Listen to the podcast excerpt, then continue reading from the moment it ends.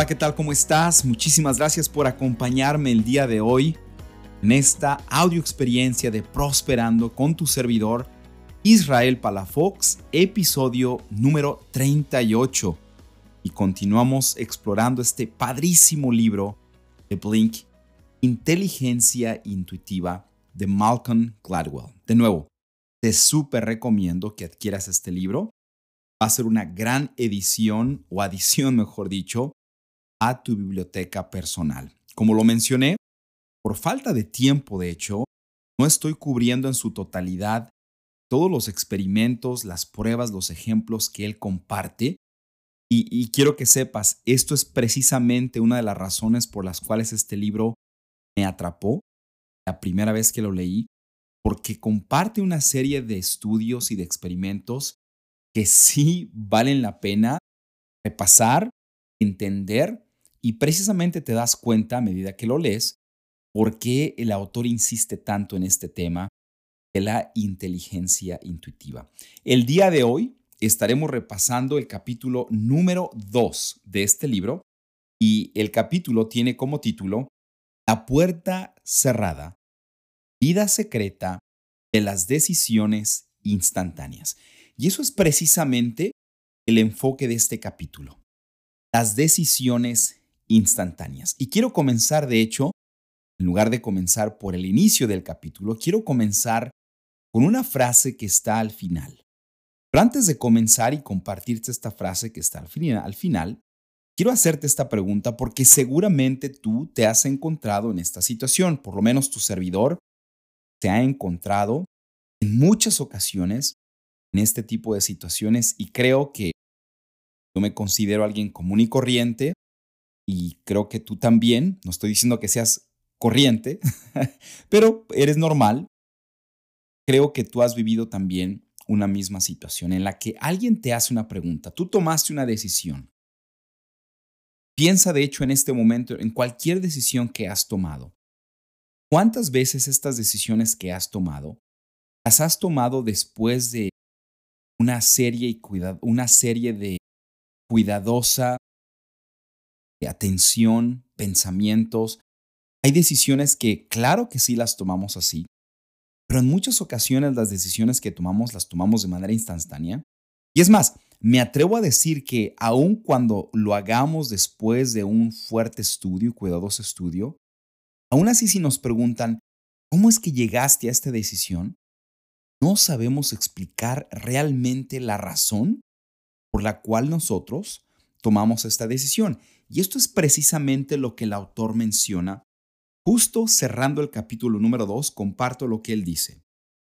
Necesitamos aceptar nuestra ignorancia y decir, no lo sé, con más frecuencia. Él hace referencia, por supuesto, al proceso de tomar decisiones. Y cómo es que en algunas ocasiones, pues sí debemos de aceptar nuestra ignorancia en el aspecto de que no sabemos el por qué tomamos la decisión, sino más bien no podemos expresar en su totalidad por qué nosotros llegamos a tomar esa decisión. Y tiene que ver con este proceso, que ya de hecho cubrimos en el capítulo número uno, que se conecta con el tema de las decisiones instantáneas que tú y yo estamos tomando. Que por cierto, cabe mencionar que el trasfondo de estas decisiones realmente no son tan instantáneas, porque ya hablamos en el capítulo anterior de que mucha información estamos guardando nosotros en nuestro inconsciente y es ahí precisamente en donde muchas de estas decisiones se están tomando, pero se están tomando ya a manera de un reflejo, casi hasta de una manera automática, pero de nuevo, se toman en base a decisiones, experiencias, situaciones que nosotros vivimos y que hemos guardado precisamente esa información para que cuando se presente de nuevo una situación similar, nosotros entonces podamos tomar una decisión de una manera instantánea. Y como lo mencioné, el autor continúa compartiendo varios ejemplos, el autor continúa compartiendo varios ejercicios y estaré compartiendo precisamente algunos de ellos. Ahora, volviendo ahora hacia el inicio del libro, me gusta mucho lo que menciona para comenzar el capítulo número 2. Él dice, el segundo aspecto crucial de los pensamientos y las decisiones que afloran desde nuestro inconsciente. Los juicios instantáneos son, ante todo, extraordinariamente rápidos. Se basan en una cantidad mínima de información que nos proporciona la experiencia. Y esto, por cierto, lo subrayé en mi libro. La información que nos permite tomar decisiones rápidas son decisiones que se basan en base a información que nos proporciona la experiencia. Y el autor agrega, pero son también inconscientes. Y de nuevo, entendamos, y de hecho, este capítulo, y bueno, no solamente este capítulo, pero este libro de nuevo se está conectando a la temporada número uno, en donde hablamos del libro de psicocibernética y hablamos precisamente del, este, del inconsciente cómo es que el inconsciente nos permite tomar decisiones, por lo menos la temporada número uno se refiere más a acciones y no tanto a los pensamientos o las decisiones que estamos tomando. Pero al final del día también se hace referencia a la manera en la cual el inconsciente nos permite a nosotros actuar. Ahora, esto va en contra de lo que el mundo, por así decirlo, cuando digo el mundo, estamos hablando ya de la gente en general, de la población en general, por lo menos a nivel de estudios, a nivel eh, secular. Si yo llego y trato de demostrar una teoría en base a lo que mi inconsciente, en base a lo que instinto me está indicando, pues lógicamente que voy a ser completamente ignorado. Y es que vivimos entonces en un mundo en el que se nos exige respaldar nuestras decisiones con citas y hasta nota de pies. Y si decimos cómo nos sentimos, y esto lo, dice el autor de hecho de una manera hermosísima, él dice lo siguiente de hecho, y si decimos cómo nos sentimos, hemos de estar también dispuestos a explicar por qué nos sentimos así. Por esa razón, continúa el autor, resulta mucho más fácil escuchar a los científicos y abogados que saben apoyar sus conclusiones con páginas y páginas de documentación. Creo que este planteamiento es un error y que si queremos mejorar la calidad de nuestras decisiones, hemos de aceptar la naturaleza misteriosa de nuestros juicios instantáneos. Necesitamos aceptar que es posible saber sin saber por qué y que a veces este es el mejor camino. Y sabes algo, yo creo firmemente en esto. Yo creo que, primero que nada, no hemos sido creados ni por accidente ni por coincidencia. Y quiero pensar y creer, de hecho, y lo sé, de que hemos sido creados, por lo menos en este tiempo de nuestra existencia en esta tierra, para poder vivir de una manera lo mejor posiblemente perfecta. Y esto incluye que también nosotros podemos llegar a generar ese tipo de pensamiento, ese tipo de experiencias que nos permiten entonces tomar decisiones de manera instantánea.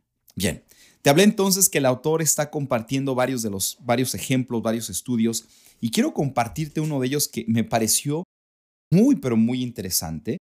Este estudio lo realizó una persona con el nombre de John Barg y el efecto, o mejor dicho, el, experimento consistió en dividir o pedir a un grupo de personas, de hecho, dos grupos de personas, que llegaran a un lugar, se les citó que llegaran a un lugar y al momento de que llegaron a ese lugar les pidieron que leyeran unas palabras que están en fuera de orden. Cada una de estas palabras representa un enunciado y las voy a leer ahorita en este momento, pero algo sucedió también, que después, al momento de que leían estas frases y dejaban la oficina o salían de la oficina, mejor dicho, en donde se les pidió que leyeran estas frases, se les observó qué fue lo que sucedió con ellos en cuanto a su comportamiento. Y estas son las frases de nuevo. Este experimento consiste en leer frases con palabras que están fuera de orden. La primera es esta. Estaba preocupada ella siempre. La número dos. De son florida naranjas temperatura. Y por cierto, conforme las estoy leyendo, te invito a que tú también trates de organizar estas palabras. La frase, la frase número tres es, pelota la arroja lanza silenciosamente. La repito, pelota la arroja lanza silenciosamente. Número cuatro, zapatos da cambia viejos los. La repito, zapatos de cambia viejos los. La frase número 5 es, la observa ocasionalmente gente mira.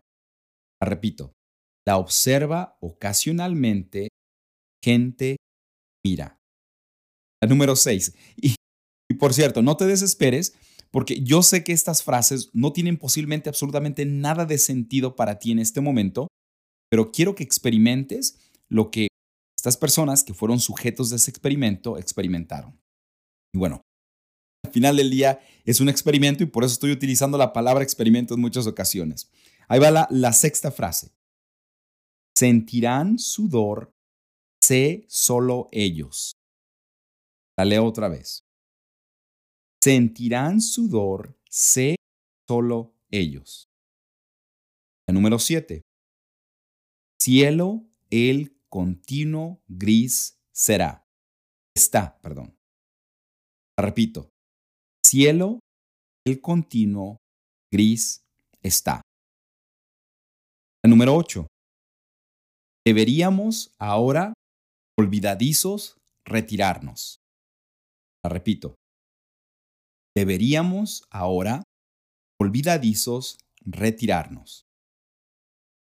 La número 9. Nos bingo, cantar, jugar, deja.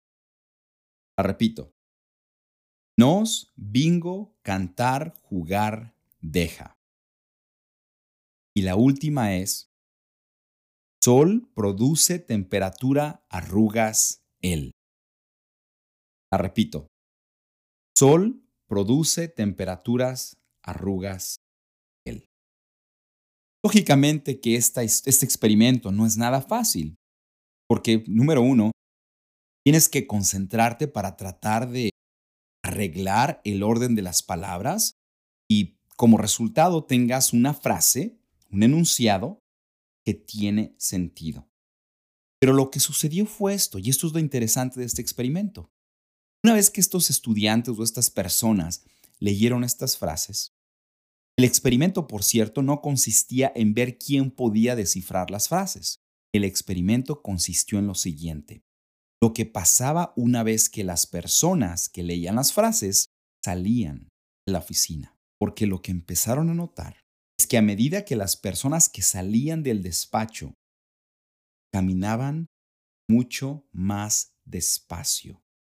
Actitud, la postura con la que caminaban no era la misma con la que habían entrado primero al momento de aplicárseles la prueba. ¿Qué fue lo que sucedió? Bueno, lo que sucedió es que sin darse cuenta, y posiblemente te sucedió eso a ti también, algunas de estas palabras empezaron a afectar tu comportamiento, como sucedió en el caso de estas personas que leyeron estas frases. Estas frases, algunas de las palabras que leyeron, tuvieron el poder de afectar su comportamiento. ¿Cuáles son esas palabras? Preocupada, florida, viejos, solos, gris, bingo y arrugas.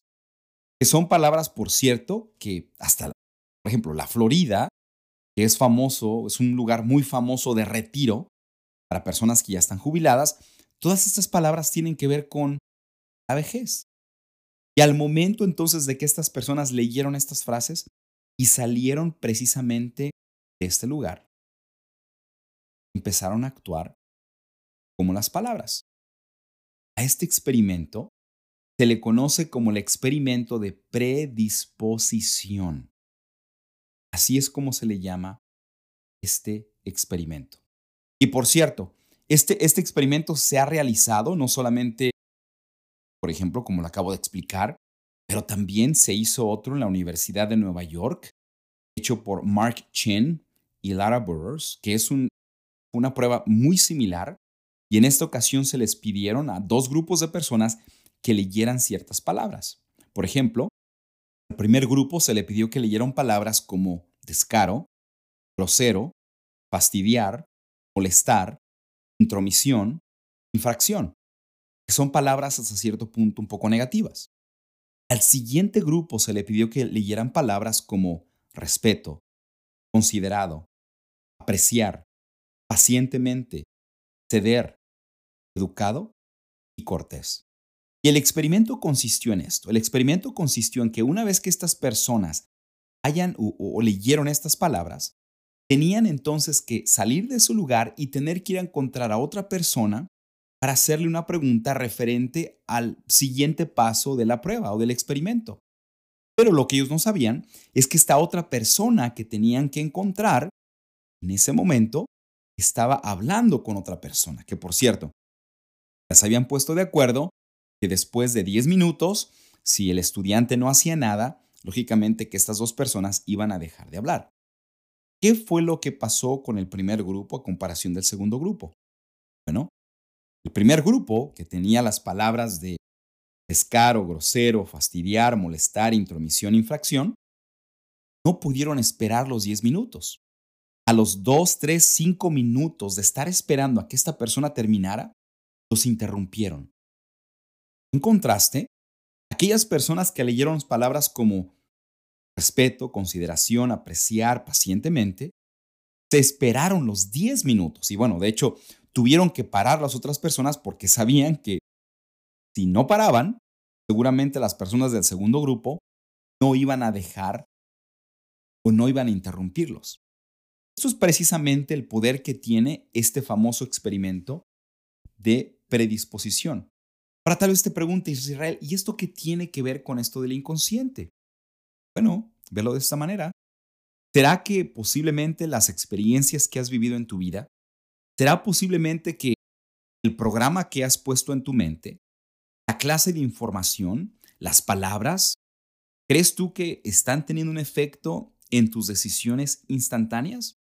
Bueno, eso es lo padre de este libro, que el libro realmente no te está diciendo que tú estás haciendo algo mal o estás haciendo algo mal o, o algo bien. Simplemente te están presentando información y lo hace de una manera bastante cautivadora, en mi opinión, con estudios, con cierta información, para que tú entonces llegues a la conclusión si estás permitiendo, o mejor dicho, si la información que tú has almacenado en tu inconsciente, pues te está predisponiendo a actuar de determinada manera. Y es por esta razón que te digo que en lo personal este libro, para mí, fue un gran maestro, porque sí me permitió darme cuenta de que efectivamente Posiblemente había cierta información, ciertas experiencias que yo había tenido en mi vida que sí estaban afectando la manera en la cual yo estaba respondiendo, que sí estaba afectándome en la manera en la cual yo estaba llevando a cabo esos juicios instantáneos. O por el contrario, enseñó a que tenía que confiar aún más en ese proceso interno de mi inconsciente que me permite llegar a tomar ciertas decisiones. Mira, hay un subtítulo en el capítulo número 2 que me parece buenísimo. Lo leo rápidamente porque dice lo siguiente. El problema de buscar respuesta a todo. Me gusta muchísimo cómo es que el autor explica que esto es un problema. ¿Y por qué digo que esto puede llegar a ser un problema? Porque en muchas ocasiones nosotros queremos recabar absolutamente toda la información para poder nosotros tomar una decisión, una decisión importante. Ahora, no estoy diciendo que no sea importante hacer esto, pero si somos honestos, para ciertas cosas en la vida no hay una respuesta y en muchas ocasiones vamos a tener que seguir lo que nuestro instinto, lo que nuestro inconsciente nos está diciendo. Y esto también es una parte muy poderosa del libro, que nos enseña a que tenemos que aprender a confiar en nosotros mismos, a que tenemos que aprender a confiar en nuestro juicio. Yo creo que todos nosotros podemos determinar si hemos vivido experiencias buenas que nos permiten precisamente tomar ese tipo de decisiones.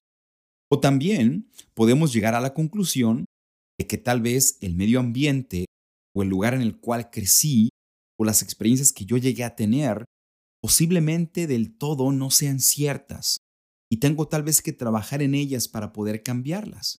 Pero ¿qué tal? Posiblemente ahora ya estás tomando las decisiones correctas o mejor dicho, ya estás viviendo las experiencias correctas que te permiten a ti y a mí precisamente que este inconsciente nos ayude a tomar las decisiones correctas. Hay un mensaje con el que yo quiero cerrar. Y el mensaje con el que quiero cerrar es, número uno, tengamos cuidado de la predisposición que en muchas ocasiones podemos llegar a tener. Primero que nada, asegurarnos de que la información que tenemos en nuestras manos o en nuestro inconsciente es la correcta. Ahora, tal vez te preguntes, Israel, pero ¿cómo puedo darme cuenta cuál es la información que yo tengo? Bueno, simplemente en este momento te pregunto cuáles son las fuentes de información a las que tú estás acudiendo, porque eso puede permitirte también llegar a una conclusión de qué tipo de información tú tienes en tu inconsciente. O, por ejemplo, con qué tipo de personas te has juntado, con qué tipo de personas te has socializado, cuál es el ambiente espiritual en el que has crecido, cuál es el ambiente físico, emocional y hasta mental en el, cual también te has desarrollado, porque todo esto te va a permitir también darte cuenta el nivel tal vez de información que tú tienes a tu, a tu disposición, por lo menos en tu inconsciente, que te puede dar esta confianza para que tú sepas que en, algunas ocasiones está bien decir que no lo sé y aún así tenemos que tomar esa decisión aún así tenemos que actuar. Pero bueno, no nos adelantemos. Ahorita únicamente estamos en el capítulo número 2 de este libro y hemos aprendido un poco sobre el inconsciente, por lo menos al momento de generar juicios instantáneos. Hemos aprendido cómo es que a veces la predisposición también nos puede ayudar o por el contrario también nos puede afectar, pero creo que podemos ejercer tú y yo ese, esa habilidad que tenemos de poder generar este tipo de juicios y tomar decisiones, por supuesto. Pero de nuevo, no nos adelantemos, nos vamos a escuchar la próxima semana, lógicamente que comenzaremos con el capítulo número 3. Mientras tanto, te deseo muchísimo éxito esta semana, que estés muy bien y de nuevo, como siempre lo hago, espero que este capítulo de Prosperando haya sido de ayuda para ti. Y como lo he dicho anteriormente, comparte con alguien que tú sabes puede ayudarle posiblemente algunas de las cosas que escuchaste el día de hoy. Gracias por conectarte. Nos vemos pronto.